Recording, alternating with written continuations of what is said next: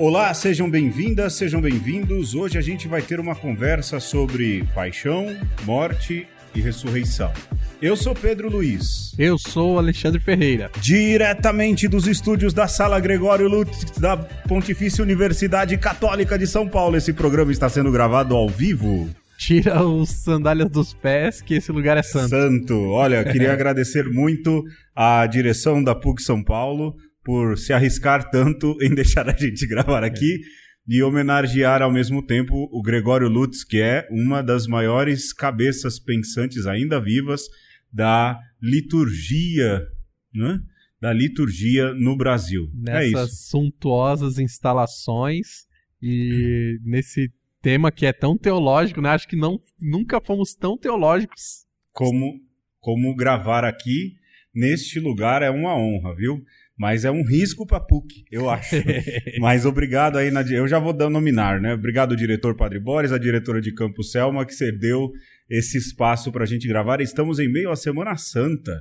Esse programa está sendo gravado em meio à Semana Santa e por isso a gente vai tentar colocar todo o nosso coração neste Uma Conversa Novo, que tem até capinha agora, né, Alexandre? É, tá, tá ficando chique. Chique, chique. Ainda não é a chiqueza total, mas. Não, no dia que a gente tiver um designer para desenhar um logo novo, a gente até agradece, né? Redesenhar, né? Estamos, estamos contratando e pagando em orações. Sim. é verdade, é verdade. Então, se você é designer e quiser mandar uma proposta, manda aí, conversa conosco, arroba gmail.com, né? E para quem vai ouvir o programa na segunda ou no domingo à tarde, tem aquele quê de discípulos de Emaús, né, Pedro? É... De revisitar o que aconteceu e com aquele gostinho de puxa vida. Foi tudo isso então? Foi tudo isso e muito mais depois do jogo, que hoje, como penitência quaresmal, é do seu Alexandre. Aí, então vamos. É, o jogo vai ser aquele da definição que eu copio dos Castro Brothers. e eu vou dar uma palavra, o Pedro vai ter que me definir essa palavra e, e, eu vou puxar outras a partir das definições que ele for dando. Eu acho difícil aplicar esse jogo, verdade. Eu não tenho cabeça para isso. Imagina, facílimo. vamos lá. Então vamos lá.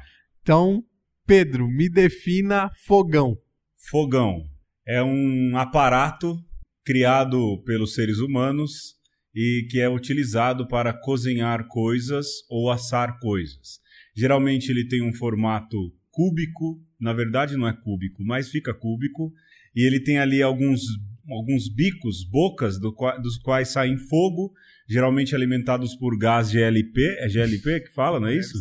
É, se não for, fica sendo, faz de conta que a gente sabe de tudo, e então o fogão é isso. E me define então formato. Formato? Formato é aquilo que dá forma a alguma coisa. Aquilo que dá, vamos dizer assim, é, o volume que aquilo ocupa no espaço. Por exemplo, um papel que tem mais ou menos 20 por 29.7 é um chamado papel em formato A4. Não é porque ele ocupa muito aquele bem. volume no espaço. Nossa, hoje eu estou muito Stephen Hawking. Aliás, parabéns à moça que fotografou o buraco negro. Ficou bonito provou que o Einstein estava certo Sim. e mostrou que o Olavo de Carvalho estava errado. Ah, é? Teve isso É, porque também? ele refutou Einstein, né? É mesmo? O grande pensador do atual governo refutou Aí, Einstein. Agora eu não sei o que pensar. Não sei. Travou aí? Travei. Tá não vendo? sei se eu fico com Einstein ou se fico com o Olavo de Carvalho. Então, aí eu ia falar alguma coisa, mas eu não vou falar. Vamos em frente, Tá, Alexandre. então, me defina 29. 29? É. 29 é. De onde eu falei? Ah, 29 da, da, da metragem. 29 é um algarismo, é um número que vem na sequência logo após o 28 e antecede o número 30. Naquilo que são os numerais arábicos, ele é composto pelo número 2 e pelo número 9. Se você fosse fazer nos romanos, ele seria o número X, ele seria representado, melhor dizendo, pelas letras X, X e X, que é ali essa ordem fabulosa criada nos numerais romanos. Me defina arábico. Arábico, que vem da Arábia. Arebaba. Ah, muito bem. Vai. É, me defina então arebaba. Ai, Ferrou. Arebaba é, deve ser uma expressão que se usava na novela, porque muita gente falava dessa expressão. Em alguma dessas novelas em que a Globo tenta mostrar um pouco a cultura de outros países usando os nossos atores brancos, né? Sempre. E então alguém falava muito arebaba e é por isso que há essa expressão arebaba. Eu não sei o que significa. Aqui, ó, puxei do dicionário informal, Ah. significa o Deus. Oh Deus. É. Oh Deus. Oh meu Deus. Algo do tipo. Muito Tá bem, Pedro. Então, nessa primeira rodada, agora me diga o que arebaba tem a ver com a primeira palavra que eu joguei pra você. Fogão, né? É. Olha, hoje mesmo eu cozinhei ali um arroz doce. Tava bom. Olha, o Alexandre até. O bom de gravar ao vivo é que as pessoas comem as comidas que a gente faz. E esse arroz doce, que é feito com muito capricho, ele ficou tão bom que quando eu terminei, eu não falei em árabe, mas se Ah. falasse árabe, falaria arebaba, que delícia de arroz. Apertando a tecla SAP. Sa- Oh Deus, que arroz delicioso. Aê, beleza. Vai Aí, mais um, vai. Vamos, vamos mais uma palavrinha aqui. Bora. Ahn, a próxima palavra é. Pedro, me defina réptil. Réptil é, é um animal, acho que da classe dos répteis, é, que é um bicho que tem sangue frio, não é? É verdade. Réptil sempre me lembra é algo que rasteja, cobras são répteis, lagartixas são répteis, iguanas são répteis. Agora o Alexandre ouve ao vivo a ambulância que toda vez passa quando estamos gravando o programa. Passou agora. E então é isso, répteis estão aí no, no mundo, né? Criação. Tá. é, defina rasteja. Rasteja. Rasteja é o fato, o ato, melhor dizendo, de você se é, locomover no solo sem utilizar as pernas de fato, mas utilizando ali o seu dorso para se locomover. A força dos seus movimentos corporais é que causam o atrito que provocam o movimento. Sem usar patas, você se arrasta. Muito bem. Me defina, Pedro. Força. Força. Força é o que eu tento ter para suportar certas situações que de vez em quando aparecem por aí, mas força é, vou colocar aqui é o que eu preciso fazer quando eu tô na academia também, Hum, bastante. você não Hoje vai fazer... mesmo mudou o treino das pernas Ah, e eu sei que amanhã eu vou ter que fazer muita força para acordar porque tem um tal de agachamento sumô que eu nunca vi um negócio doer tanto que nem aquilo. Esse não eu que não eu pese conhecia. como um homem do sumô, Ah, mas eu queria saber para que, que serve o agachamento sumô. Pra você ficar com o corpo de um lutador de sumo, quem sabe? Ah, isso aí vai ser depois da gravação.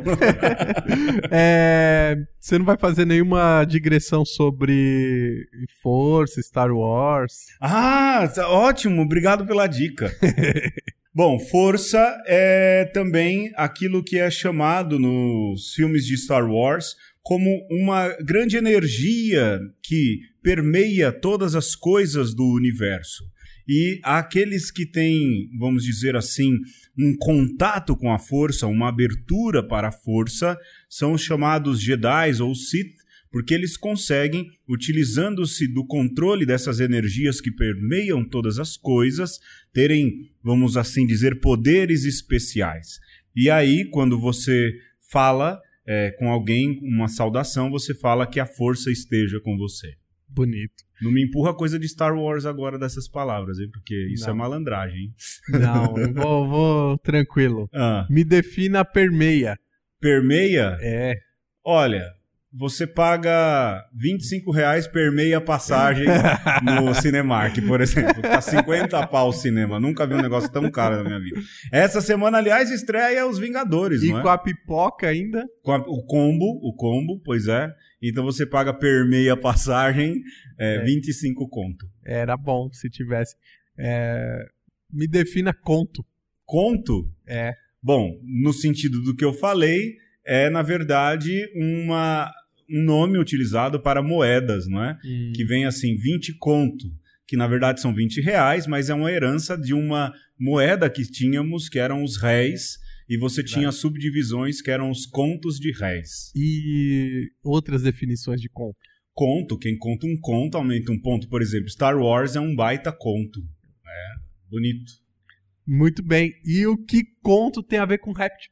Conto tem a ver com Ah, eu já entreguei, que era pra você lembrar qual era a palavra. É, deixa eu tentar me lembrar aqui. O que, que conto tem a ver com réptil? Bom, o que, que conto tem a ver com réptil?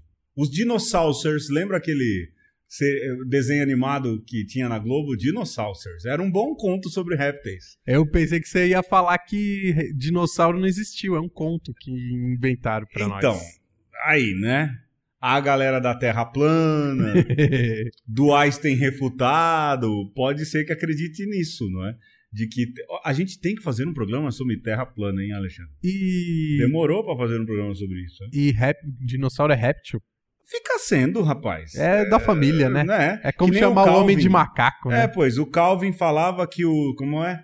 É, os morcegos eram os grandes répteis do ar, alguma coisa assim. É mesmo. Ah, eu não lembro. É, ele falava alguma coisa parecida. Eu- Fica sendo. Prefiro acreditar no Calvin que no Olavo, mas Ah, Calvin é muito mais filosófico, hein? Ah, Aliás, saudade de ler Calvin, viu? Aliás, que saudade do tempo que minha leitura era ler Calvin. tudo bem. Bicho, mas você sabe que é, eu dei uma desativada na minha conta do Instagram, né? Mas antes disso, a minha fissura era assinar cartunista, chargista no Instagram. Cara, que beleza, viu? Eu fiz, um- fiz uma limpeza ali no, no Instagram de, um- de uns perfis fúteis e coloquei chargista e coloquei cartunista, ó. Eu, eu mesmo, a Melhorou, maioria dos que eu sigo são desenhistas. Eu tenho lá, lógico, gente que conheço, é, mas É, a eu tenho bastante desenhista. E gosto mesmo, assim. Pra mim, é inspirador. De vez em quando eu falo, olha, olha aqui como é que ele solucionou isso, aquilo. Eu, me, me, me agrada bastante. Eu gosto do Bill Watterson, bastante, que é o do Calvin. Gosto da Mafalda, mas eu, às vezes eu acho muito hypado. Muito, muito amarga demais, né? É, também, também. É. Agora, cartunista bom pra mim não há melhor do que Laerte. Laerte, Laerte campeão. é, é, é, é para mim melhor, a melhor desenhista que existe. É, sempre, sempre. Eu tenho ali, eu já falei isso, Piratas do Tietê como a melhor coleção de revistinha tenho até hoje, até hoje. E Chiclete com Banana também. E o, os Los Três Amigos. Os Três Amigos, que era a- o, Glauco, Laerte. Laerte e, Ange- Angeli. e Angeli. Era o Laerton, Glauquito e Angel Villa. Eu tenho as, saíram dois livros. Era bom. Eu tenho esses dois livros até hoje. Eu ficava tá maluco quando pegava o jornal e tava lá, Los, Los Três, Amigos. Los Três Amigos. Tem um especial que saiu do Chiclete com Banana, dos Los Três Amigos, mas tem também é, dois livros que eles lançaram. Eu devo ter esses livros em casa, não sei aonde, devem estar todos carcomidos já, porque há muito tempo eu não mexo. Mas eram muito bons. Sobretudo, é, o hábito que eles tinham de matar miguelitos. Né? Aí tem uma história que eles, o prazer deles era esse, matar miguelitos, né? Eram uns bonequinhos muito bem desenhadinhos, bonitinhos, né? Aí um dia, até falando de, de quaresma, Semana Santa, eles estão lá na piscina, não é? E aí o cara fala, como te chamas? Aí ele, Miguelito. aí na hora que ele vai atirar, o cara, aí um outro fala, não, não pode atirar não, tá na quaresma, né? aí ele, Miguelito, sabe nadar? Aí ele, como um peixe, senhor. Aí ele, pá, dá um tiro no Miguelito. O cara, você matou ele, lógico, peixe pode na quaresma. Ah, Ai, que horrível, vai. Vamos guardar essa pro especial Ari Toledo. o, o Aritu, o especial Ari Toledo, pelo jeito, vai ser um compilado das piadas ruins de 100 programas. Ixi, vai durar três horas então. Vamos pro tema, Alexandre. Vamos nessa. Bora lá.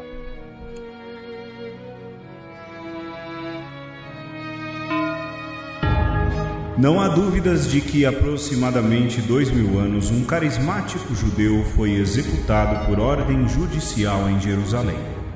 À época, episódios como esse eram comuns. A Palestina estava em ebulição, judeus e romanos encontravam-se em maus termos e as autoridades em geral reagiam com ferocidade diante de qualquer possibilidade de ameaça. As consequências dessa execução, no entanto, provaram-se imensuráveis. A decisão de Pôncio Pilatos motivou o surgimento de uma religião que ainda hoje subsiste, influenciando a história do mundo. Mas o quanto sabemos de fato sobre a paixão, sequência de eventos descrita pelos seguidores de Jesus, a prisão, o julgamento e a execução de um homem santo local cujo impacto póstumo só pôde ser comparado ao de raríssimas figuras históricas? Bom, Alexandre, essa é a introdução, na verdade, a orelha do livro do Gesa Vermes chamado A Paixão. Só para dizer, o Gesa Vermes é um autor judeu, e é judeu de fato, e ele tenta ali fazer os paralelismos entre Jesus e o judaísmo. É lógico, ele não acredita em Jesus.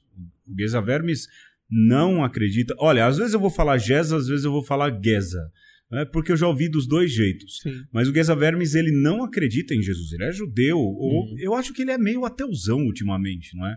Mas de sim. forte influência judaica, mas é um dos melhores autores de arqueologia e cristologia é, arqueológica, né? Sim.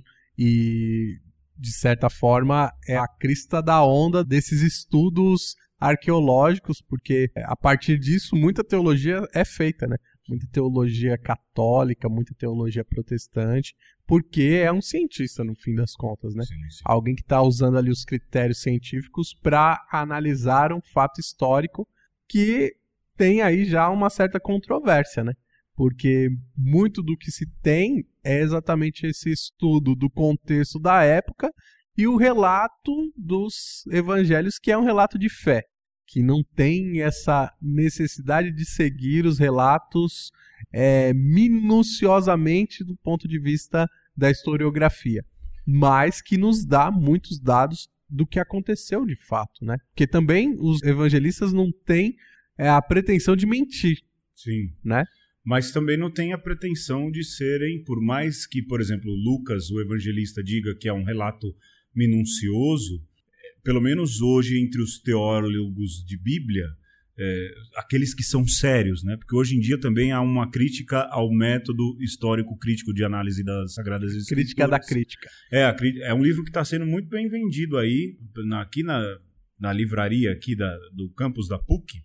É, eu perguntei pro livreiro, quem compra? Aí ele me descreveu o perfil. Eu falei, ah, entendi. Hum, É, é a galera que não quer mergulhar na arqueologia, no método histórico crítico, não quer olhar ali contexto e ambiente, mas eh, a gente precisa, e é um consenso entre os sérios biblistas hoje em dia, de que, lógico, tem um quê de documentação histórica no- nos evangelhos, mas eles têm muito mais teologia e relatos das comunidades cristãs do que de verdade uma, um desejo de fazer ali relato histórico. É, mas assim, é, tem que colocar esse peso do tempo em tudo, né? Sim, porque isso daí já é um- uma concepção minha. Você tem lá dos é, historiadores clássicos, Heródoto. sim, Heródoto também não tem compromisso com, com a verdade, não. sim, sim. Ele tá fazendo ali uma bela de uma apologia ao mundo helênico. Sim, sem dúvidas. Você pega o, o Flávio Josefo, É esse que eu ia falar. que é um judeu falando das coisas que aconteceu na sua terra, tá fazendo uma apologia ao povo judeu, Sim, sim. né? E aí é um problema, né? A gente aqui, olha, hoje a gente vai falar muito mais como teólogos especulativos do que verdadeiramente como, vamos assim dizer, catequistas que somos. é? Muito mais falando daquilo que é muito legal. Quem sabe você. Olha, a PUC nem está patrocinando a gente, mas quem sabe isso lhe ajude a despertar o interesse por um, por um estudo maior sobre cristologia, sobre teologia. E quem sabe, por exemplo, a PUC em São Paulo tem o melhor curso. E olha, a gente não está ganhando nada com isso, não, viu? Mas ela tem o melhor curso de teologia cristã católica em São Paulo, com professores muito bem gabaritados, nomes que a gente vive repetindo aqui e que são muito bons. Quem sabe isso te interessa. Hoje a gente vai ser muito mais teológico especulativo é, do que, de fato, fazer algum tipo de catequese. Eu acho que é muito mais a nossa cara, não é? É, e é importante falar da PUC também, que não são professores unívocos. Ah, sim. Tem gente que pensa de tudo quanto é tipo. Sim, sim. Você vai ter é, professores mais é, ligados ao método histórico crítico, Sim, vai ter um pessoal mais devocional, enfim. Né? Então, assim, é uma das melhores também porque não é uma voz só. Exato, exato. Você tem um alemão, por exemplo, que veio para a Amazônia, se apaixonou pela teologia da libertação e é discípulo de um dos maiores biblistas que a gente tem. E o método dele é totalmente diferente de um outro professor que é estrangeiro, que é um chileno, que também dá aula aqui e que ensina de um outro jeito, e de um outro professor que pagou os próprios estudos, por exemplo, foi a Roma pagar o próprio estudo e que também tem outra metodologia totalmente diferente. O bacana, eu acho que vale a pena reforçar isso que o Alexandre diz não é, é, não são unívocos, não, não é a mesma voz. E às vezes entre si criam ali, não entraves, mas geram de, debates e discussões. E nesse nosso contexto aqui também é bom reforçar que a gente é filho da PUC, né? Somos, somos. Então... Eu sou Assunção. Ah, é, é. do, do, mas é tudo a mesma coisa, é, né? A e hoje na, eu sou filho transição. da PUC, eu sou mestrando aqui. Sim. Né? E eu tava ali na, meu diploma já é. Já é PUC. Já é PUC. Sim, sim. E então, assim, a nossa teologia, de certa forma, para o bem ou para o mal da PUC. É da PUC. é, da, é PUC. PUC. É da PUC. Foi o que recebemos, é o que passamos. Sem dúvidas. Olha, eu acho assim, é, ainda na frente, a gente hoje vai. Você reparou que os programas andam maiores. Porque a gente também está um pouco mais tranquilo em relação ao horário. Né? Uhum. É, a gente vai tentar aí não esgotar o assunto, mas jogar algumas luzes sobre isso. Mas eu acho que é de, importante repetir novamente, não é? Que a gente não veio fazer catequese. Há um, um, um quê de teologia especulativa aqui. A gente começou com Gesa Vermes, mas lembrar também do Jean-Dominique Crossan, que é Uou. é bom da arqueologia bíblica também. Não é? E esses teólogos que hoje usam de alguns, de algumas, de alguns elementos históricos e arqueológicos para construir então a sua base. Por exemplo, o Alexandre falou de Flávio Joséfo e eu lembro que alguns anos atrás a gente estudava Flávio Joséfo com muita seriedade. É, mas ao mesmo tempo já se sabe que o Flávio Joséfo tem acréscimos. Né? Tem. É, então, assim, prova de que Jesus Cristo existiu de fato é aquilo que a tradição com T maiúsculo traz. Sim. É, e lógico, você vai ver aqui ali uma algum relato, pró as próprias primeiras comunidades, e do mesmo jeito você vai ter gente, a gente já falou isso no Jesus Cristo Superstar, é, e não tá, a gente não está aqui para falar de prova de existência ou não de Jesus, não é? Mas lembrar que o que a gente vai fazer aqui é uma boa conversa teológica especulativa, partindo aí a gente partiu de um cara que é um iconoclasta, né? O Geza Vermes é, é, é, iconoclasta. Aliás, só lembrando, ele teve, agora eu acho que as obras dele não estão mais à venda. É, é uma pena, eu, é uma pena como livros de teologia, Alexandre, caem rápido, não é? É, um... não, não tem reedição, não tem reimpressão. É, é preciso, o mercado precisa se renovar constantemente. Sim, sim, sim. Por exemplo, essa coleção do Geza Vermes foi publicada em 2007, não vende mais. Olha aí. E eu dei um dos livros dele o meu favorito, eu dei para um rabino e hoje eu tento comprar e não consigo. É. Nem na estante virtual a gente consegue encontrar. Ele falou sobre a paixão, sobre o Natal, as várias faces de Jesus e o autêntico Evangelho de Jesus. Foram quatro obras publicadas muito boas, muito boas.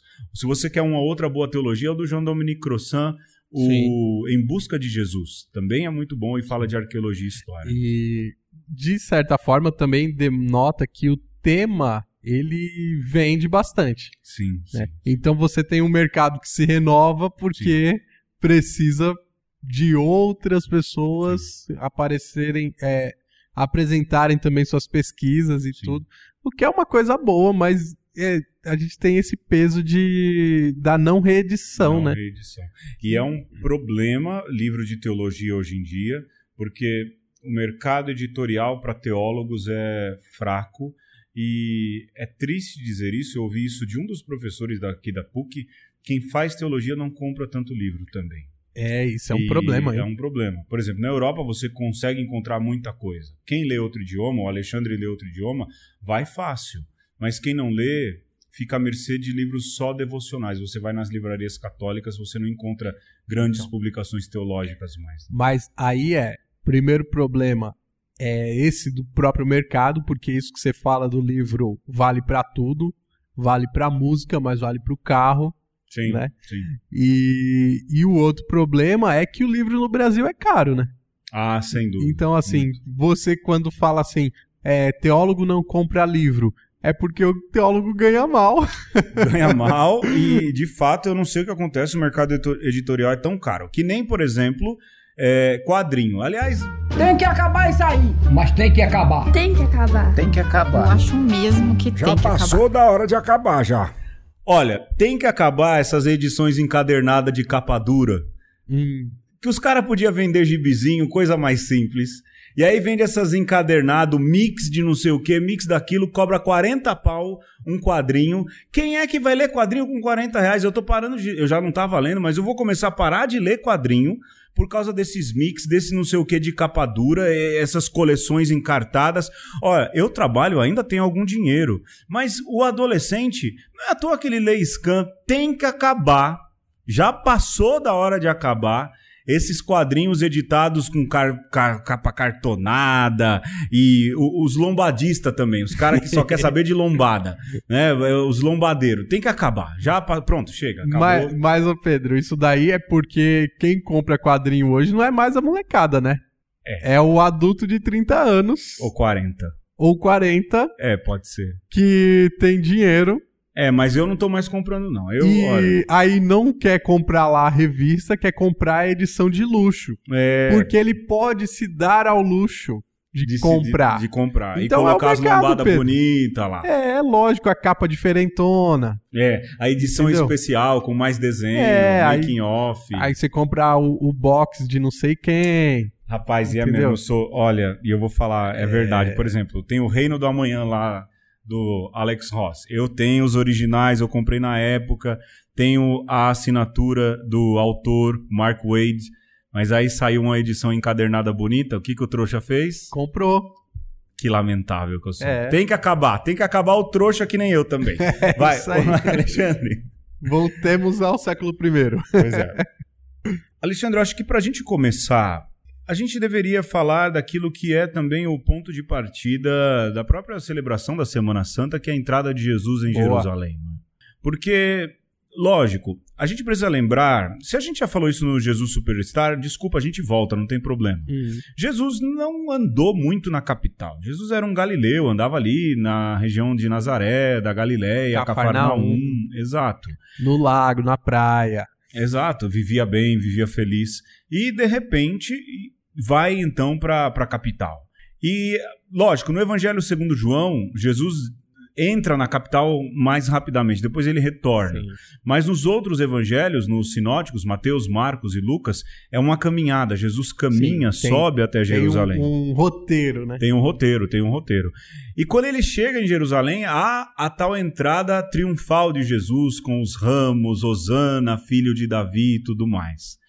Bom, assim, é, para quem já esteve em Jerusalém, fico pensando se dava para entrar com tanto burburinho é, como se às vezes retrata, não é? Sim. É, eu imagino assim, é, que eu não estive em Jerusalém, né? Mas, primeiro, a cidade tava um caos, né? É, uma semana antes da Páscoa. Porque uma semana antes da Páscoa, lá estavam não só as pessoas de Jerusalém, como também as pessoas de Israel, desses outros territórios que foram para a Cidade Santa, como quem estava fora também. O pessoal da diáspora era a época do ano que você ia, né, seja reencontrar parentes, seja viver a Páscoa judaica. Calcule é, Santuário Nacional de Nossa Senhora Aparecida, dia 12 de outubro. 12 de outubro. É assim. isso. Né? Para quem está em São Paulo, 28 de outubro no Santuário São Judas, Exato. ali na Zona Sul. Exato. Uma loucura. Sim. E aí, eu acho que faz sentido Jesus ali fazer né, toda aquela movimentação com um grupo também que era expressivo, né, de seus seguidores. Ele já estava fazendo um burburinho já faz Pelo um tempo, caminho. né? Então, assim, era o Rabino Jesus ali na Cidade Santa nesse período que é estratégico e é lógico que se Jesus propõe algo do tipo, olha, no domingo antes da Páscoa eu vou entrar na Cidade Santa. Imagina como estavam esses discípulos. Estavam querendo ver o circo pegar fogo lógico, também. Lógico, imaginavam ali e ali e isso já gera um problema. Essa entrada triunfal ou não triunfal, mas essa entrada muito acompanhada de Jesus gera um problema. Sim. Aliás, duas coisas que estão concatenadas aí geram um problema. Primeiro, a entrada de Jesus em Jerusalém, se cercado por muita gente ou não, mas causando algum burburinho. sim. Porque, lógico, a gente falou isso na, na entrada do livro aqui, na- no texto que a gente leu no começo. Lógico, há ali um medo do Império Romano de qualquer Opa, insurreição. Com De certeza. qualquer insurreição. E o Império Romano era cruel. Então há esse medo. Mas há um- Talvez, Pedro, pela primeira vez o Império Romano se deu conta quem era aquele cara. Porque até Ah, aí sim, tava fora do radar. tava fora do radar. Sim. Mas quando de repente viu aquela coisa meio estranha, que inclusive eles não devem ter entendido nada, né? Que quem é esse cara entrando aí no jumento? Sim, sim. sim. Né? Se fosse num cavalo ainda, com uma guarda, mas um jumento. E meia dúzia de pescador. Meia Meia dúzia- dúzia, não, né? Mas não, não devia ter tanta gente, mas tinha muita gente. Digamos que tivesse lá uns, umas 500 pessoas seguindo. Eu acho que é bastante. com, com os, os raminhos na mão. É, Opa! A, a guarda do- do- dos romanos ali, é, eu, Ligou o eu, alarme. eu né? diria a federal da Ah, época, Federal, federal. A porque CIA depois a gente vai ver que tem os GCMs também, também. tá. mas a federal já falou assim, opa, tem alguma coisa acontecendo em Jerusalém. E para os romanos, Jerusalém nunca foi um lugar tranquilo. Assim, Não. em não. outros lugares que eles entraram, que eles dominaram, é, se acomodou muito fácil a autoridade local com a autoridade romana. Mas Jerusalém, vira e mexe, eles tinham que dar uma coça em um, tinham que botar o povo no lugar. Sim, sim. Então, provavelmente, quando eles viram aquilo, eles falaram: opa, vai, vai, ter, Vai ter treta. vai ter brincadeira pra nós aí no final do Sim. expediente. Sim, mas é uma característica até do próprio povo judaico. O fato também que eles se chamavam povo de Deus, ou seja, nós somos filhos do povo de Deus. Então Sim. tinham muita. eh, tinha um peito estufado. né? E a invasão romana trouxe para ali um, um pouco de profanação do templo. Colocou-se a águia e tudo mais. Então era um povo que era muito zeloso da sua pátria, da sua nação, e via aquilo sendo vilipendiado pelo Império Romano. Então, o povo judeu era classicamente um povo que era agredido naquilo que lhe era mais importante. Porque ele dava a característica de povo de Deus. As outras nações não tinham tanto isso, mas o o- o- a- os judeus foram construídos em cima dessa base, desse pensamento também. É, e aí você tem um- uma coisa interessante na figura de Jesus que entra na cidade, que é a evocação do reinado de Davi, né? Sim, sim. E aí você tem duas coisas estranhas, seja aos romanos, seja aos judeus, que é a figura do rei. Por quê? Para os romanos, um povo que tem rei é um povo é inferior, porque eles já estão na época do imperador. E o Sim. imperador é, de certa forma, um deus, uma representação do divino, da força divina no mundo. Sim. E ao passo que os judeus, de alguma forma, é, aceitavam bem uma figura de um imperador romano, porque, ah, é um deus pagão. Então, nós somos o povo de Deus, que não tem nem outro deus, o nosso deus é Yahvé, como nós também não temos outro rei. Então, porque quem nos governa é Yahvé. Sim. Então, o templo basta. Não precisava ter um, um rei, é, digamos, com poderes divinos, Sim. nem representante de Deus, porque nós temos Deus no templo. Então, é, os sumos sacerdotes, nesse sentido, eles se aproveitavam dessa lacuna do rei que o próprio Império Romano dava para eles. Dava né? de suporte. dava- suportava. Sim. Então, quer dizer, Jesus, quando entra, ou e todas as vezes que há essa evocação de Jesus como o filho de Davi, ou um rei que, que vem para destronar os poderosos, que de alguma maneira se coloca ali uma alternativa de reino, ele está mexendo também com essa instância de poder local que diz assim: peraí, rei? Nós não temos outro rei. Porque Israel não tinha um monarca absoluto há muito tempo já. Há Exatamente. muito tempo. E quer queira ou quer não, depois foi dividido nas chamadas tetrarquias, não é? Os quatro, os quatro reinos ali, depois tinha o Herodes, o maluco, que foi o último grande rei. O Magno. É, é, o Magno e, Magno e maluco também, Sim. né? De fato, ali essa estrutura já não funcionava mais. Depois, o Alexandre, o Geza Vermes, assim, a gente continua usando ele Uhum. porque ele é a maior contraposição. E ele mesmo diz: olha, é um pouco óbvio, parece, que Jesus, quando chegou ali e começou a ensinar no templo, reuniu muita gente. Uhum. Reuniu muita, muita gente de fato o cercava, muita gente de fato queria ouvir o que ele falava, o que ele ensinava, até porque naquela semana o templo estava muito cheio. Então, Sim. quer dizer, era mais um pregador que estava ali e muito provavelmente tinha muito carisma. A gente, de novo, não está falando aqui da questão da divindade, mas da humanidade ou da figura histórica de Jesus ali naquela época. E depois os evangelistas dizem, e eu acho que a gente poderia falar sobre isso depois dos nossos despatrocinadores, há ali um fato que é determinante também para a prisão de Jesus por parte das autoridades judaicas do seu tempo, que é justamente a quebração ou quebra-pau ou aquilo que ele faz no templo, que Sim. ali sim é ponto-chave para que Jesus possa Sim. ser preso e ser julgado.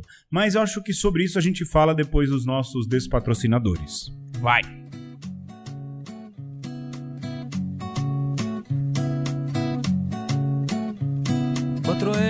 Se lo llevan al rockero. Otra vez ha fracasado el funeral. En el barrio se relamen las pancartas, avivando al modelo para armar. Baila, baila, el boca en boca está de paso.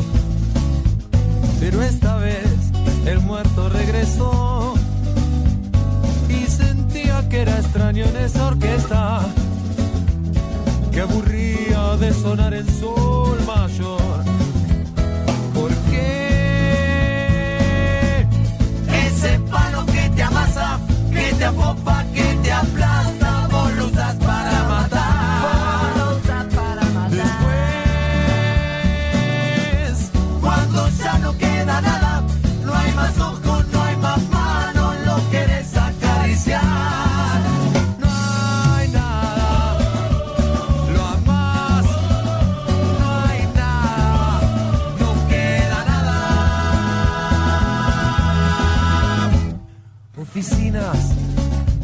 predadores.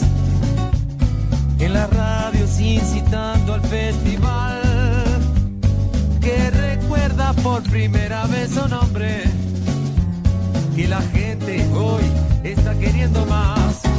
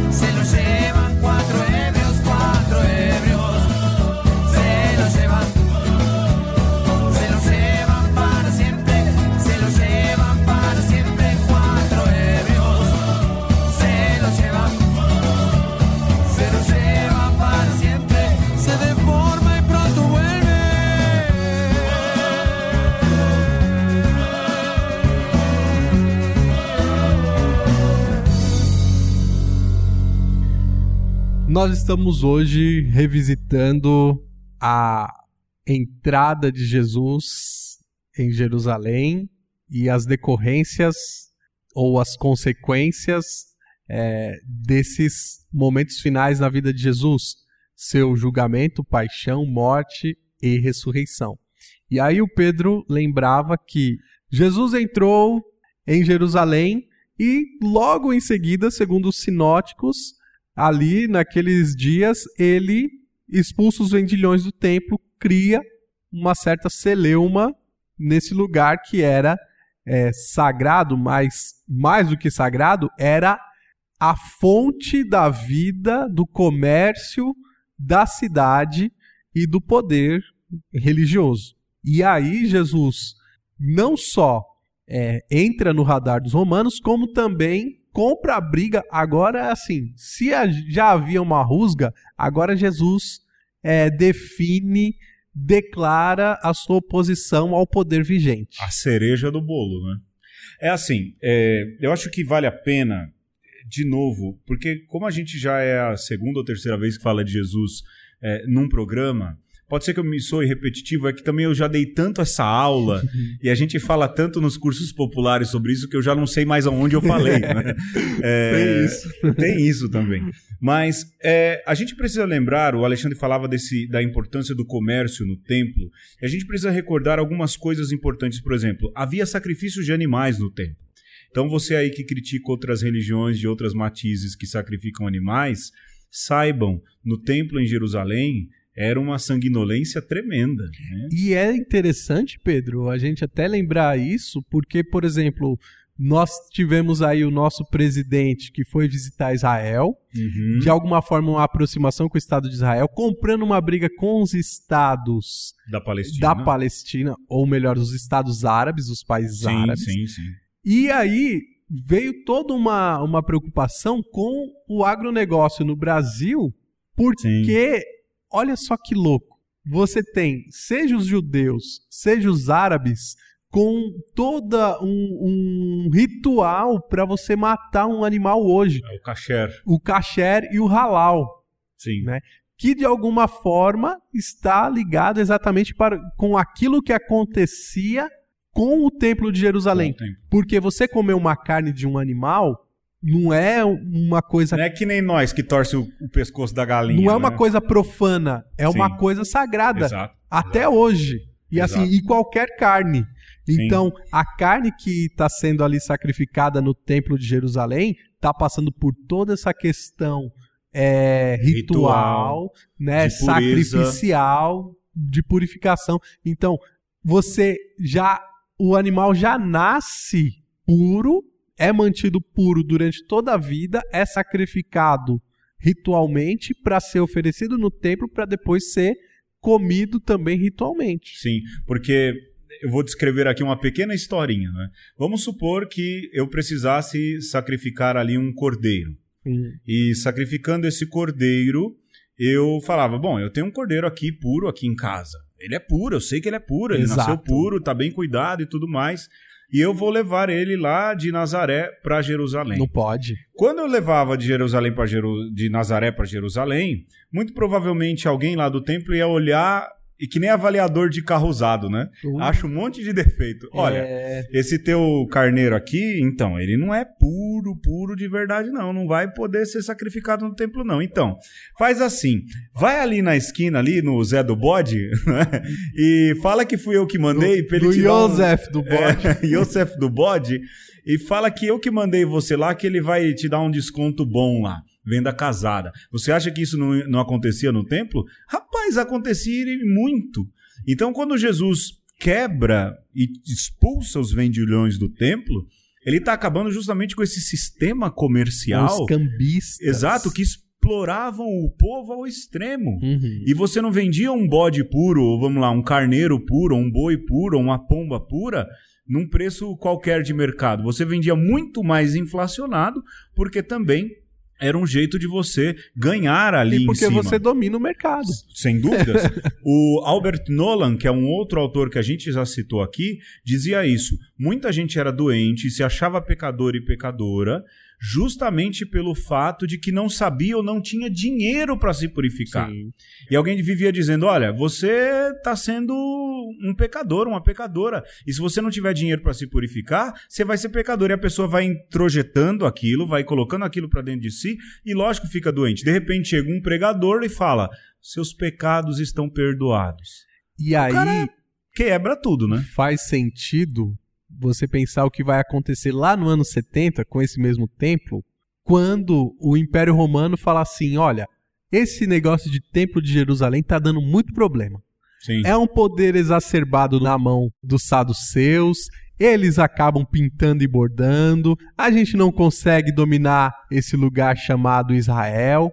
E aí, Jesus já prevê isso quando, nessa provocação que ele está fazendo aos sacerdotes, fala: destruam esse templo que eu reconstruirei que eu construirei em três dias, né? Jesus já está de alguma maneira relativizando o templo, né? Então dizendo para esse povo pobre, você não está conseguindo passar pelos cambistas, você não está conseguindo purificar, eu os perdoo. Esse templo aí não é o mais importante. O mais importante é o templo do seu corpo. Em espírito e em verdade, né? Já diz ele a mulher João. samaritana no Evangelho segundo João. né? Os adoradores não, adorarão, não adorarão em, lu- em um lugar, mas em espírito e em verdade. A, fro- a força, froça, a força, a força, a força dessa, dessa passagem no capítulo 4 do Evangelho segundo João é muito maior do que a gente imagina. Ela é, é- ela é grande em muitos sentidos teológicos. Né? Primeiro, é uma estrangeira, tem a questão do lugar, tem uma questão de ser uma mulher. É a primeira vez que Jesus fala que é o Messias no Evangelho segundo João. É para uma mulher estrangeira, prostituta. Tem todo também o desenho de que ela é uma Israel que se prostituiu. A gente não vai fazer aqui teologia bíblica sobre isso, não é o momento. Mas quando Jesus entra no templo, além de ensinar, ele faz o que fez, ele causa exatamente uma comoção tremenda do ponto de vista religioso. Imagina, né, aqueles que são donos da religião, aqueles que são donos da interpretação da lei, aqueles que são donos daquilo que é o, o método do sacrifício de purificação das pessoas, se veem ameaçados por um caipira, porque era um caipira de Nazaré da Galileia. Era um pregador da comunidade eclesial de base, uma Exato. sinagogazinha lá em Nazaré. lá em Nazaré, mas que falava bonito, falava bem, comunicava bem, Arrebatava multidões. con- é, pois é, conquistava corações e de repente toca o horror quebrando o templo. Na historicidade dos evangelhos, esse é o motivo pelo qual Jesus é, é- ali é o motivo cabal. Olha, a gente precisa calar esse cara. Já deu o que tinha que dar. No Evangelho segundo João não é, não é porque Jesus quebra o templo lá no comecinho. Uhum. Ma- e, e o motivo pelo qual Jesus vai preso é porque ressuscita Lázaro. De certa forma, São João ele sempre retorna à Páscoa, né? Sim. É sim. como se fossem várias Páscoas. Aliás, João tem isso, né? tem. Esse vai e volta, vai É. e volta, vem e Então, volta. é, é o contexto pascal do mesmo jeito. É Mas aí na última Páscoa, o contexto da treta é a ressurreição de Sim. Lázaro. Sim, exato. E a partir dali, então, se desencadeia. Pois bem, aqui então, a gente já tem, não é, Alexandre, os dois motivos pelos quais Jesus é perigoso para as duas instâncias de poder daquele tempo. Primeiro, é, ele arrebanhava muita gente, muita gente. O que ele fez no templo, com certeza, mesmo não sendo algo grande, né? Os filmes retratam como se fosse um rebu, como se fosse um rolezinho no shopping, né? É, mesmo que não tenha sido, ainda assim, isso colocou, como a- o Alexandre disse, colocou no radar. De novo, no radar dos romanos, colocou a pessoa e o grupo de Jesus, mas agora colocou também no radar dos judeus a pregação e o que ele fez, colocou no radar. E aqui a gente precisa tomar muito cuidado com termos. A gente vai usar. Quando a gente diz judeus, entenda como as lideranças judaicas do tempo de Jesus. Uhum. Para a gente não generalizar e dizer que são Sim. todos os judeus, para a gente não dizer que são as lideranças judaicas de modo generalizado, mas são as lideranças judaicas do tempo de Jesus. Até porque dentro dessas lideranças tinham simpatizantes de Jesus Ah, também. Sim, sim. Inclusive, tinha um ricão lá Pois é. que fazia parte do Sinédrio que depois vai dar o lugar onde Jesus vai ser enterrado. Exato. Né? exato. Imagina ser enterrado num jardim que Ali nunca perto. tinha sido usado, né? Um lugar nobilíssimo. Nobilíssimo. nobilíssimo. Quer dizer, o cara não era pouca coisa também não. O José de Arimateia, né? Não, não, ali onde Jesus é sepultado, até geograficamente falando, é um lugar muito nobre. É dentro Uhum. da cidade. Dentro da cidade. É um lugar muito nobre. Então, assim, há também esse fator aí. né? É, Há tinha uma muita guerra gente- interna ali. Ah, rapaz. Isso não, isso não é coisa de Brasil 2019, viu? Sempre existiu. Mas tá aí. A gente tem aí, então, os dois motivos pelos quais Jesus entra no radar das autoridades. E isso, lógico, gera a perseguição.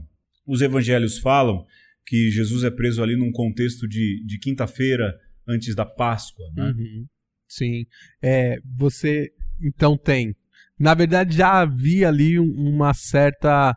é, por parte das autoridades, até dos fariseus, antes de Jesus chegar em Jerusalém, um certo embate. Mas é nesse momento que as autoridades definem: vamos dar cabo deste Galileu. Então você tem a coisa mais ou menos cronometrada para que pudessem pegar Jesus, dar cabo dele e poder viver a Páscoa tranquilamente. Até porque é, eu acho que é uma sagacidade dessas lideranças fazer tudo correndo antes da Páscoa, porque justamente o povo também ia estar correndo e não ia dar muita atenção para o que estava acontecendo. Exatamente. É que nem essas mudanças nas leis que os nossos parlamentares fazem em época de Copa do Mundo, em época de férias de fim de ano, que a gente, em época de carnaval, porque a gente tá tão distraído com outras coisas, eles falam, é agora, pá, e É. vai lá e aprova. O que fizeram com Jesus tá dentro desse contexto histórico. Lógico, depois se faz a teologia da nova Páscoa, Sim. mas do ponto de vista histórico é uma malandragem É, que os caras fazem. Você tem alguma coisa importante para ser voltada e de repente o ministro da Educação manda as crianças cantarem o hino É, e os peito. professores gravarem. Pois é, pois é. mas que coisa maluca é essa? Por que essa maluquice assim sem pé na cabeça? Pra você esconder uma notícia que teria uma repercussão Sim. Grande pra população. Você joga uma notícia de impacto que deixa todo mundo meio atônito assim e discutindo aquela bobagem. Pois é. Cortina de fumaça. Cortina, Cortina de fumaça. de fumaça. Já naquele tempo, hein? Sim, sim. É, a- é uma análise que é possível ser feita, não é? Lógico, os evangelistas atestam que tudo isso acontece, como o Alexandre disse, cronometradamente dentro deste período de Páscoa. É, mas a gente há de pensar, olha, a galera não vai estar prestando muita atenção e vamos que vamos. Pois, Jesus é preso numa quinta-feira, não é E- isso? Então, aí você tem, né, do ponto de vista desse julgamento do direito canônico judaico, né? Ah, que tem um- uma questão teológica aí de fundo. Você tem o julgamento de um sinédrio é, reunido às pressas, no meio da noite, com um prisioneiro, assim, que não foi nem pego em flagrante, estava lá rezando. boa. Quer dizer, se ele tivesse no meio do dia fazendo uma pregação, era uma coisa.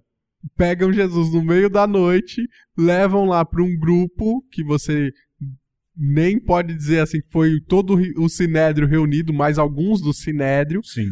E num julgamento totalmente esdrúxulo, porque não tem direito à defesa, não tem testemunha, querem que Jesus é, ofereça a prova contra si mesmo, né? Começam uma inquisição ali, começam a fazer um monte de perguntas para ver se Jesus solta alguma coisa para eles poderem dar a sentença. Sim. É, e eu acho que a gente poderia dar um passo atrás ainda, que é a questão da última ceia, não é? Uhum. É, que é, na verdade, não é que Jesus resolveu dar uma festa antes, porque na verdade era uma ceia de Páscoa. Os Sim. judeus, bom, eu vou falar do que eu sei de convivência com judeus, né? Três noites seguidas você vai fazendo refeições Uhum, ali, né? vai sim. comemorando. E uma dessas ceias era uma das ceias pascais que Jesus fez, como todo judeu costuma fazer na Uhum. véspera de Páscoa.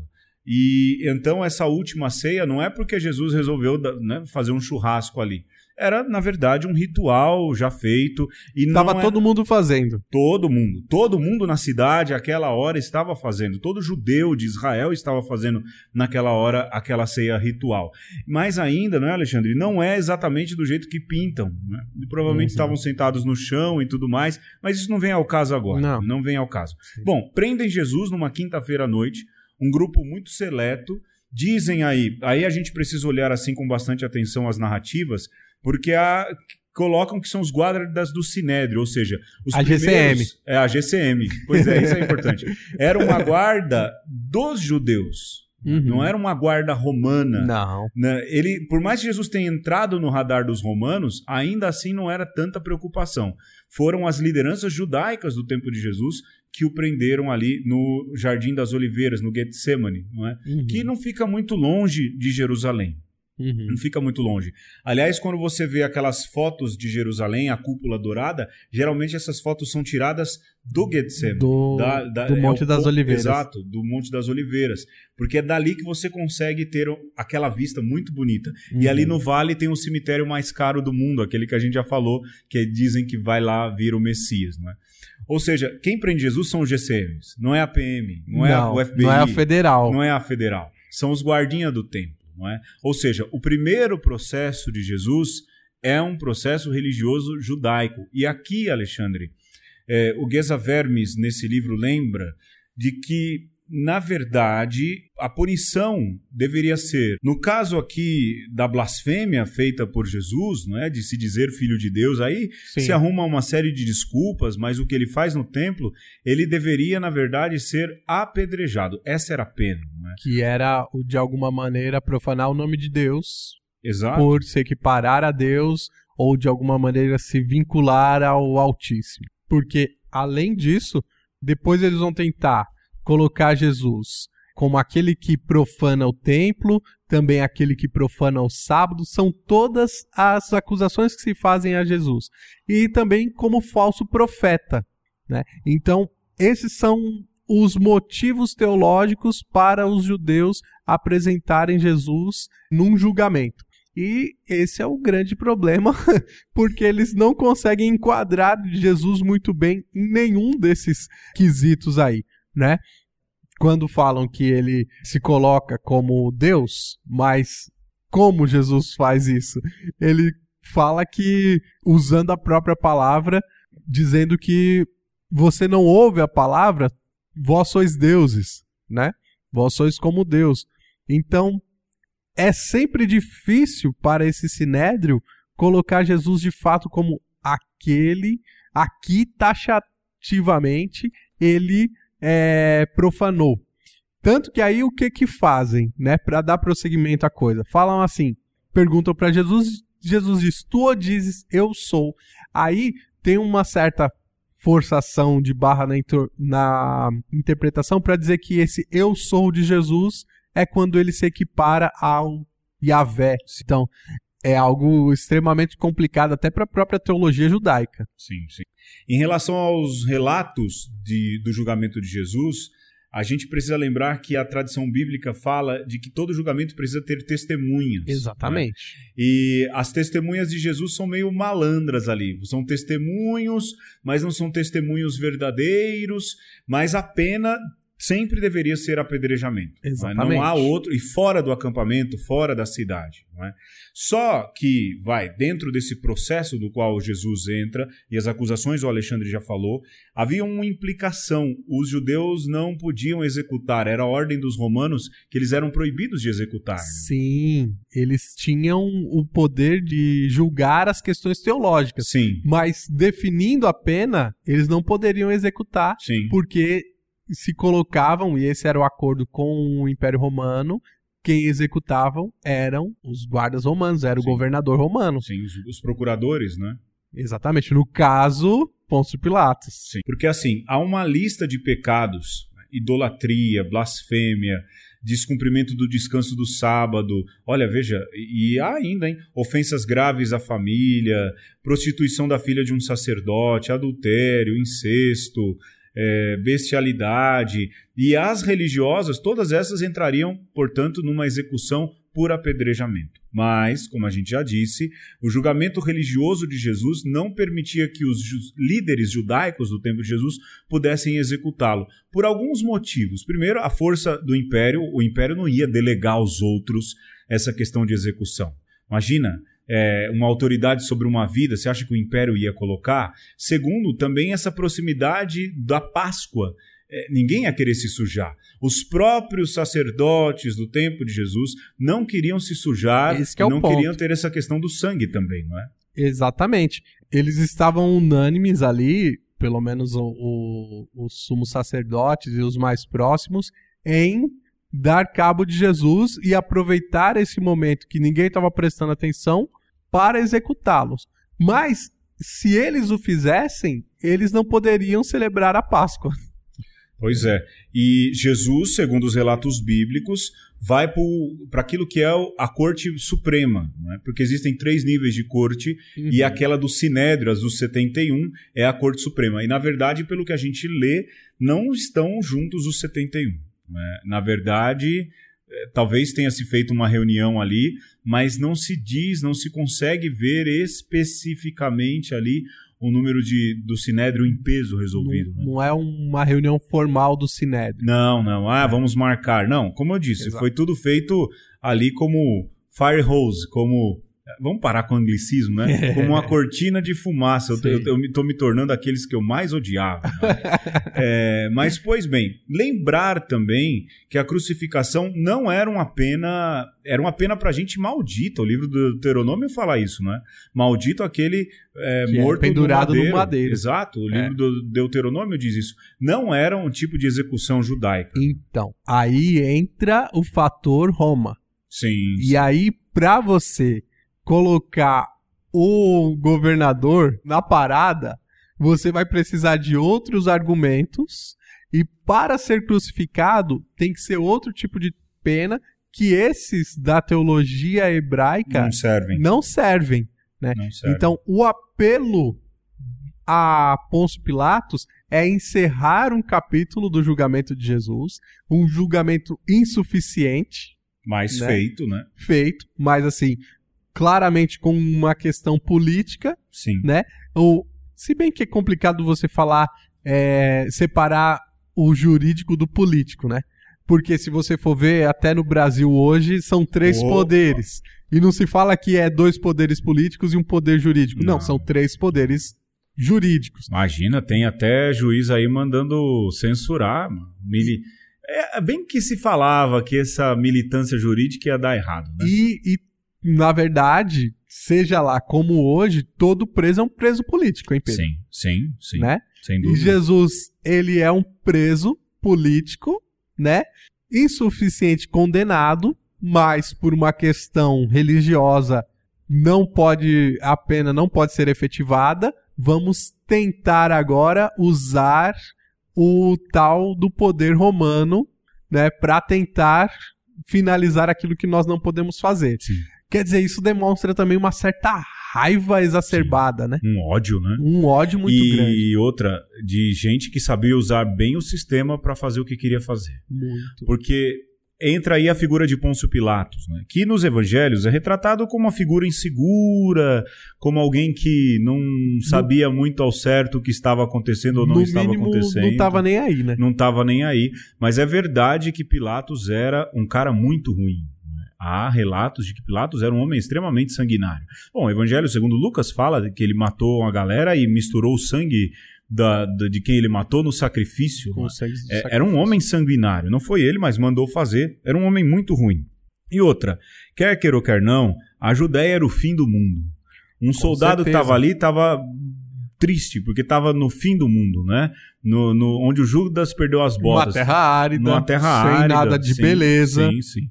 Então o cara que estava ali não estava no centro romano, estava né, colocado para eles num dos piores lugares. Pilatos talvez vivesse, a gente aqui é um talvez, talvez vivesse Uhum. também a decepção de não estar no centro de poder, Sim. mas viver ali toda aquela questão. Bom, é, é fato de que o julgamento romano de Jesus entra naquilo que o Alexandre disse da política. Porque o que falam agora? Olha, o que esse homem está fazendo é um perigo político. Ele está se fazendo, está se julgando rei. Ele está se passando por um rei. E olha, por se passar por um rei, ele está se opondo diretamente contra o império. É aí que é o ponto nevrálgico daquilo que é o julgamento de Jesus civil a partir do Império Romano. Ele é colocado como alguém que é um líder de uma insurreição. Sim.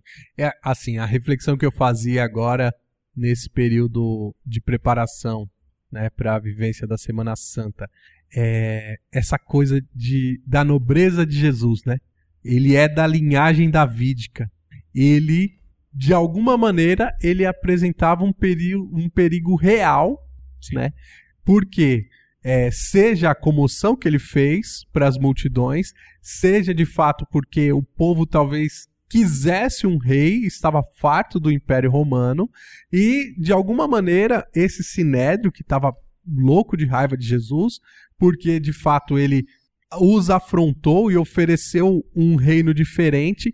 Agora, esse sinédrio raivoso conseguiu mostrar o perigo que era esse pregadorzinho lá da praia do Mar da Galileia. Depois, mais tarde, é, é um dos líderes carismáticos que cria toda a guerra judaica é, contra Roma nos anos 70, e justamente porque esses tipos de movimento aconteciam para lá e para cá. Ele mexe Entrar no explodir. radar, mas essa questão política, porque por fim Jesus é condenado como um preso político. Sim, ele fez algumas pregações que de alguma maneira também afrontavam Roma. Sim. E Pôncio Pilatos, quando recebe Jesus, o recebe como um agitador que, de alguma maneira, oferecia esse projeto de reino diferente do Império Romano. Sim. E aí ele não pode fugir mais do problema. Não, porque eh, ali nos relatos evangélicos que dizem, ele se faz rei.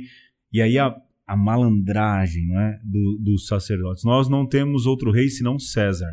Os caras vendem. Os caras vendem os próprios princípios. Os caras vendem a própria, vamos assim dizer, a própria identidade pela raiva de condenar alguém. E- Parece Brasil 2019, né? Não tem importância que tá pegando fogo. O importante é que agora eu estou do lado que ganha, nem que o lado esteja afundando. E o interessante, né, Pedro, é você pensar que na cabeça deles eles fizeram esse arranjo, né? Sim. assim, quando se fala de junção de igreja e Estado, de fé e, e poder, é, na cabeça dos sacerdotes judaicos da época, estava lá, não, eu tenho Deus, eu sirvo o Deus vivo e verdadeiro aqui, mas eu sei que tem uma autoridade temporal aqui e eu tenho que me submeter a ela, então colocou cada um na sua instante ali, né? E chega a dizer essa frase que é altamente problemática: nós não temos outro rei Senão senão a César. César. E para Pilatos, isso era ótimo, né? Sim. Assim, isso dava para ele uma tranquilidade Fecharam muito comigo, grande. né? É, porque ele, o que ele fala, ah, nós não temos outro rei senão César, então tudo bem, né? E qual que é lá a sentença de Jesus que vai em cima da cruz?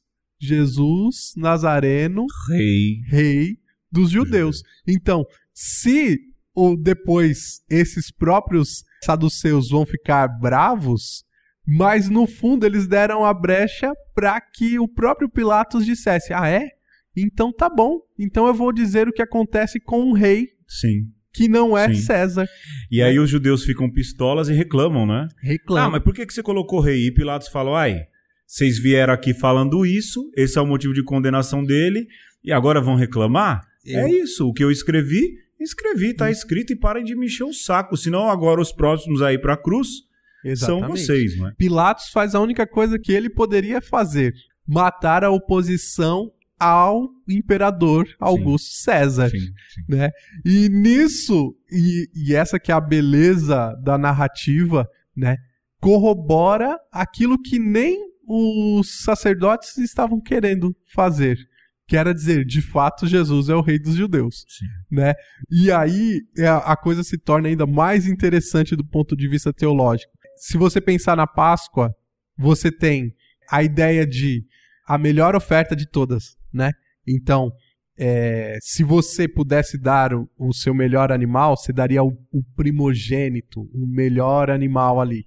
Se você fosse fazer um sacrifício humano, você poderia dar o seu filho único. Se você fosse dar uma pessoa muito importante, um filho único de um rei. Sim, E no caso de Jesus, é o filho único de Deus. sim, sim. Só que para esse, esse sacrifício ser de fato eficaz, precisava ser feito por um sacerdote, né? Então tinha que ser um sacerdote do povo escolhido, Anás e Caifás, Sim, Né?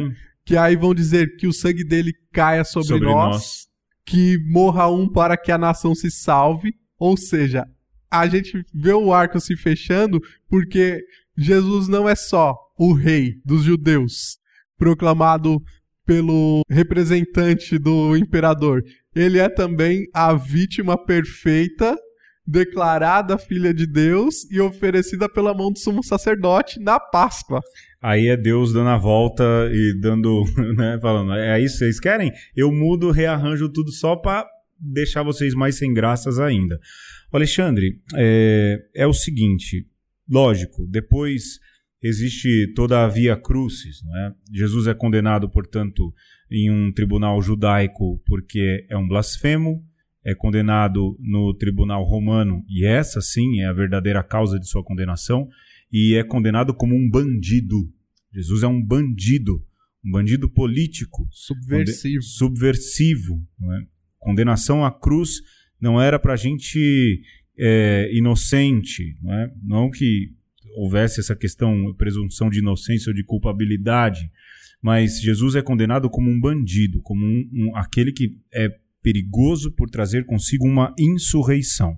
Pois bem, levam a cruz a toda a questão hoje também que se discute sobre a cruz no seu formato, não é, Alexandre? Sim. Porque muito provavelmente Jesus não carregou a cruz inteira, as duas peças, mas Uhum. carregava tão somente a trave horizontal, É o né? retábulo. é o retábulo, que era na verdade amarrado, né, nas costas, as mãos eram passadas, exato. exato. E o cara fazia um passeio pela cidade junto com outros condenados. O que já não era pouca coisa, que deveria pesar ali os seus 50 quilos. 50. Imagina uma Né? trave de madeira, um tronco de madeira. É um tronco de madeira. Lógico, há o flagelo, não é? É, Segundo os relatos bíblicos aí, Jesus passa um pouco a madrugada e o começo da manhã depois do julgamento apanhando, privado de sono, O que, de certa forma, também já é um abuso do poder dos federais. sem dúvidas, né, sem dúvidas. A, a pena que se aplica a Jesus já na flagelação já é exacerbada. Já é forte, porque imagina um soldado romano é, todo cheio de frustração e raiva e poder descontar a raiva que podia num cara e descontaram naquele Jesus. Dizem, haviam vários modelos de flagelos que foram usados sobre Jesus, ninguém sabe. Há quem diga que foi o com ponta de osso, há quem diga que foi o nó, aquele que tem nós nas pontas, há quem diga que foi um que tem pedaços de metal nas pontas. Não dá para se dizer, não há uma descrição. Não é do jeito que o Mel Gibson pôs. É, tem o sudário de Turim, né? Algum, alguns especialistas em CSI É, tem o Pierre Barbet, que é o Que livro mais clássico disso, que né? vai dizer que Jesus foi flagelado de uma maneira que praticamente ficou só na, no- na No carne, músculo, na carne. né? praticamente sem pele. Não vamos dizer que não seja toda a Sim, pele, não duvido. não mas duvido. é, muito provavelmente alguma parte de, de sua pele foi tirada, né, nesses flagelos aí de, de ossos e Sim. metais. Mas não a ponto de ficar sem gordura. né? É, não. Aquele exagero ali do, do do Mel Gibson. É, eu.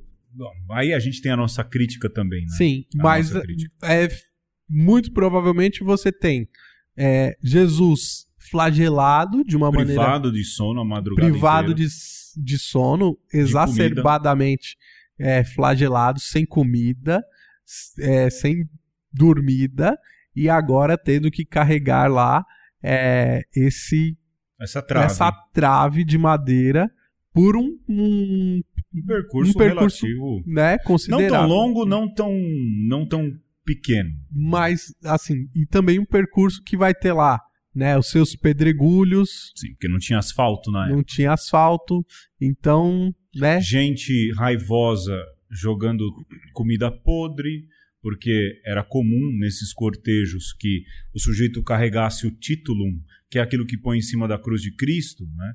que era uma placa muito maior do que a arte coloca. Na verdade, era Claro. escrito em grego, em hebraico e também em latim, então era uma placa grande e isso vinha pendurado no pescoço. O sujeito era humilhado de fato. é? E nessa questão da humilhação se fala também na coroa de espinhos, que também, Sim, é, segundo Pierre Barbet, não é essa coroa estilizada, mas era um capacete de Sim. espinhos, sim. que aliás seria mais fácil de ser confeccionado. Você pega agora e dá uma beliscada no seu couro cabeludo, veja como ele é frágil, não é? Sim. e consegue imaginar ali, é, nessa questão da coroa de espinhos colocada em Jesus, o quanto isso deve ter machucado, Imagina sangrado. uma- um capacete, Sim. não aquele é, Não aquele arco, sim, né? Um capacete que vai ser colocado na sua cabeça e apertado ali, Sim. né? sim. Entrando todos aqueles espinhos no couro cabeludo. Quanto isso é massacrante Sim. depois de uma noite sem sono, carregando uma trave de 50 quilos. Então vai, agora vai. Há quem diga também que muito provavelmente andando nu pela cidade, né, para humilhar um- mais ainda o condenado. Exatamente. Há quem diga isso. é, Não é errado pensar que talvez isso tenha Sim, acontecido. Era o mais provável. Sim, a violência é muito grande, muito grande. E aí se coloca nos relatos bíblicos a chegada de um Simão de Sirineu, alguém que ajudou Jesus, Uhum. porque provavelmente estava tão arrebentado que não conseguiu carregar, e aí pegou Sim. qualquer um. O que o soldado romano não quer ter é trabalho, não é, Não, Alexandre? ele, E ele quer ver o- a maldade acontecendo Sim. sem o mínimo de trabalho. quer descontar ali toda a frustração. Chega-se então ao lugar chamado Gólgota, lugar da caveira, e aí há muitos relatos díspares que dizem como era afixado o crucificado. né? Há quem diga que ele era içado e, e no- colocado numa forquilha. Há quem diga que descia a haste vertical Exato. para se pregar ali a. E depois subia. O Sim. que, do ponto de vista é, prático, era muito trabalhoso. Sim. E um soldado romano não queria ter trabalho. Sim. Dizem que as hastes verticais ficavam colocadas ali já para facilitar o Muito trabalho. né? provavelmente fizeram um sistema ali para içar a parte horizontal Exato. e tá feito. né? Exato. E assim, o crucificado ficava no meio de muitos outros. Sim. É, Muitos a outros. crucificação, no fundo, dos romanos, era a forma de ser mais cruel da maneira mais simples possível. né? Exato. É- Era essa a premissa da, da crucificação romana. E ficava num caminho de modo que as pessoas pudessem ver e falar: olha, é, eu não posso fazer nada porque senão meu destino vai ser aquele. O crucificado, em geral, é, não morre porque sangra, morre de sufocamento, não é, Alexandre? Sim. É, tem alguns detalhes aí nessa morte. É, seja a morte por asfixia, mas antes disso, Pedro, a forma como se fixava os cravos. Ah, sim. Né? Porque na nossa concepção, ou na concepção artística de hoje, os cravos iam nas palmas da mão. Só que Impossível. já foi pesquisado que se você fixa na palma da mão, vai rasgar Vai, a mão vai. e o corpo vai cair. Sim. Então, o lugar de, de crucificação, isso provavelmente foi também se refinando com o tempo, conforme os romanos foram fazendo, era no punho. Sim. né? Entre os ossos ali do punho, você colocava o, o, Um cravo. o cravo, né? Como Aquele- requinte de crueldade, Requinte porque na de verdade crueldade. os braços eram amarrados, né? Sim, você amarra e coloca ali para dar a sustentação o cravo. E o que que vai acontecer? Tem um movimento ali de você criar um- uma tetania, Também. né? Do cravo, daquele prego enferrujado no nervo. Sim, Né? sim. Por quê? Aí, o que, que vai acontecer? E- essa tetania, que é essa infecção que vai acontecer nos nervos, vai chegar até o pulmão.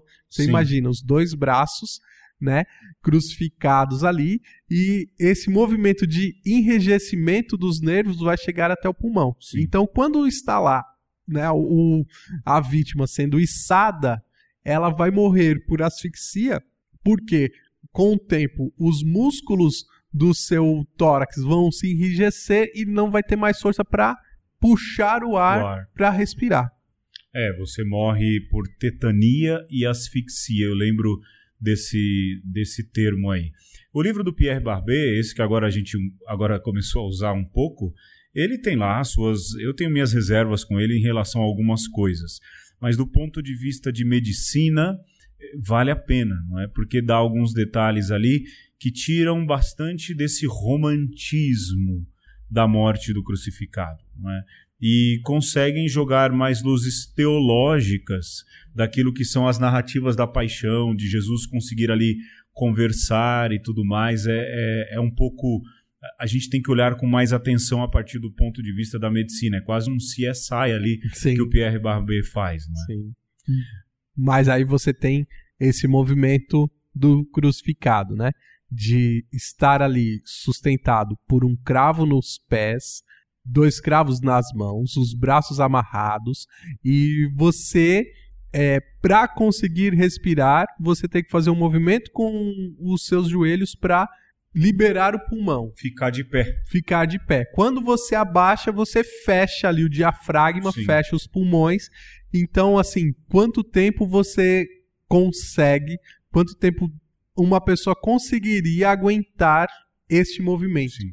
Porque depois vira um movimento de espasmo quase, né? Exatamente. E eu lembro de um adendo que quando eles queriam fazer o crucificado sofrer mais, ainda colocavam um banquinho, na verdade um toco é, entre as Uhum, pernas, entre as pernas. de modo que você não conseguia nem se soltar Sim, e nem se reerguer. sim. E isso prolongava. É normal que os crucificados demorassem dias para morrer. Sim. né? Dias. a- tem uma representação, uma das mais antigas de Jesus, que é um grafite romano, que é mais ou menos assim: é, o nome de um, de um menino, né?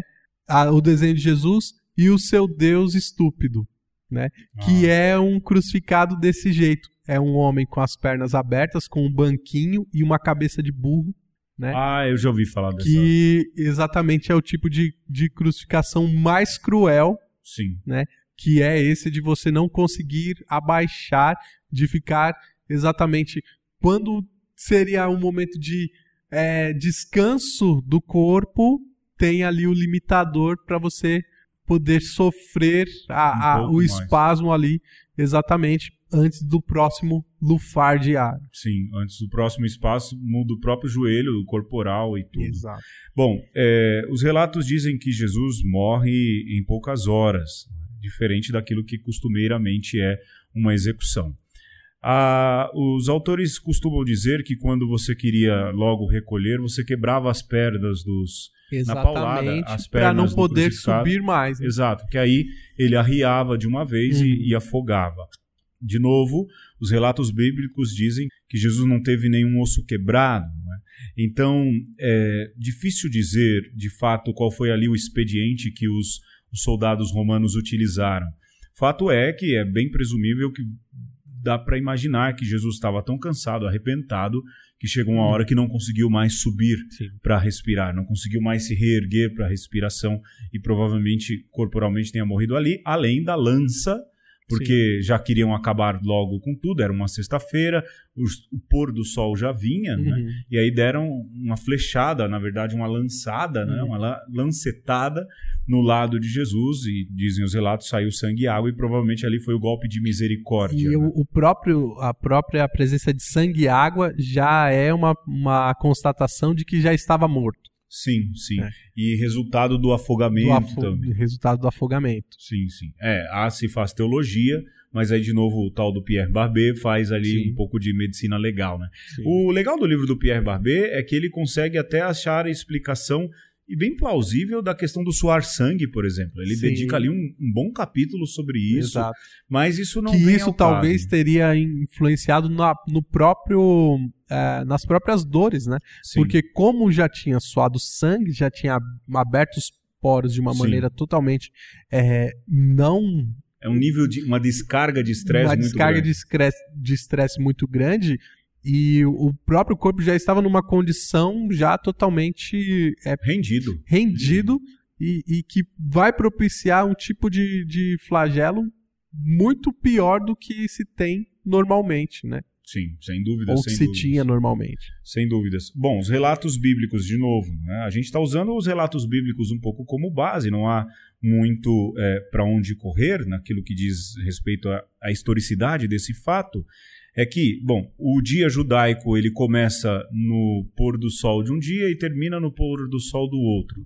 Então significa que no pôr do sol da sexta até o pôr do sol do sábado, eles entrariam no sábado, Shabat, que é um dia de descanso e que se você violasse, quem ia morrer também é quem violou é, Uhum. o sábado, né? Sim. Há quem diga ali aos relatos de que você tenta dar uma mistura para Jesus que pode ser uma mistura anestésica, é, não se sabe ao certo. Ou só maldade mesmo. Exato, ou só maldade para deixar um pouco mais é, esperto, uma descarga de adrenalina. É, esses relatos são difíceis de você precisar. Há ali também a questão dos dois ladrões. Muito provavelmente, junto com Jesus Cristo, havia uma leva muito grande de, de, de bandidos sendo é, agredidos por Jesus Cristo. Isso é fato. É, então, assim, junto, essa imagem de Jesus com duas cruzes ao lado é imprecisa. É imprecisa. Sim. né? E mesmo a altura da cruz. Há quem diga que era uma altura baixa, há quem diga que é uma altura mais alta. Não dá, é impreciso. A gente tem que partir do princípio de que o soldado romano não queria ter trabalho. Exato. E então talvez algo muito alto daria muito trabalho. Então é normal de pensar que Jesus não ficava muito distante do chão, não. É, era uma execução, é uma execução bem cruenta, bem cruenta de fato, não é? Alexandre, eu acho que a gente deveria falar da morte e dividir esse programa em duas partes, hein? É Eu tô verdade. achando, porque o tempo vai, eu tenho um compromisso daqui a pouco, o Alexandre sabe disso. É, mas eu acho que a gente deveria falar, então, da morte já caminhando para o fim, não é? daquilo Sim. que é um pouco que a gente já tinha falado do próprio sepultamento Eu acho que a Jesus. gente né? podia chegar até a, a tumba vazia. Você acha, Alexandre? Eu acho. Bom, vai. Vamos, Então vamos lá. Ah, nós podemos fazer assim: vamos até a tumba, né? Jesus morre. E depois no outro e aí a programa gente sabe que no domingo de manhã a tumba vai estar vai vazia. estar vazia. E depois a gente retoma no segundo programa as consequências aí dessa noite, Sim, né? sim. E aí as consequências depois do domingo. E, uma, e as teologias sobre ressurreição. Uhum. que eu acho que são bastante. Valem bastante Sim. a pena, não é? Sim. Bom, é, o Alexandre já havia dito, morto Jesus, é, o corpo dele é retirado às pressas ainda na sexta-feira, muito provavelmente pelos cálculos ali entre 3 e 5 da tarde, antes do sol se pôr. Um cara ricaço empresta ali muito próximo um jardim, uma, tum- uma tumba nova. É fato, não havia caixão na época. Você Não. envolvia ali a pessoa com panos, não é? É, e depois colocava Isso foi feito muito rapidamente. Muito rapidamente. Geralmente você envolvia com perfumes, mas nem isso deu tempo. né? Isso a gente pode falar depois. É, é isso, então tá bom. E Jesus é então colocado num túmulo emprestado, segundo a geografia do lugar até hoje, muito próximo, não, não eram lugares distantes, não.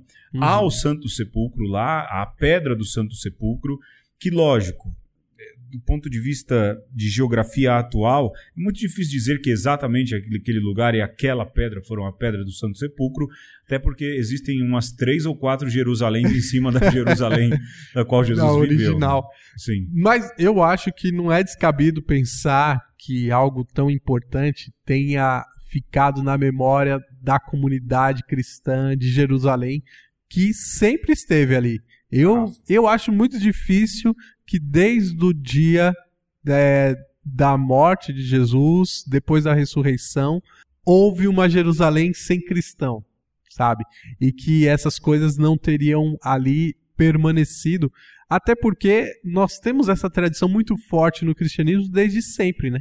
De guardar as coisas. é, a, a, a história vira um ponto de, de teologia como nunca antes.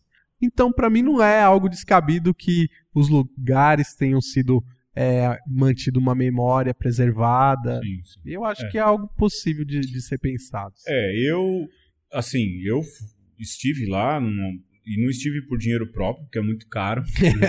eu fui por um, por um estudo, por uma jornada de estudos, e é de fato um lugar, assim, especial. É uma pena que, eh, pela grande ocorrência de gente, de eh, turistas Sim. e fiéis e tudo mais, você não consegue fazer a experiência como se poderia, como se deveria. Acho não é um- que- nunca um lugar vazio, é terrível. Hoje não mais. Mas não, é, pois é, é muito complicado.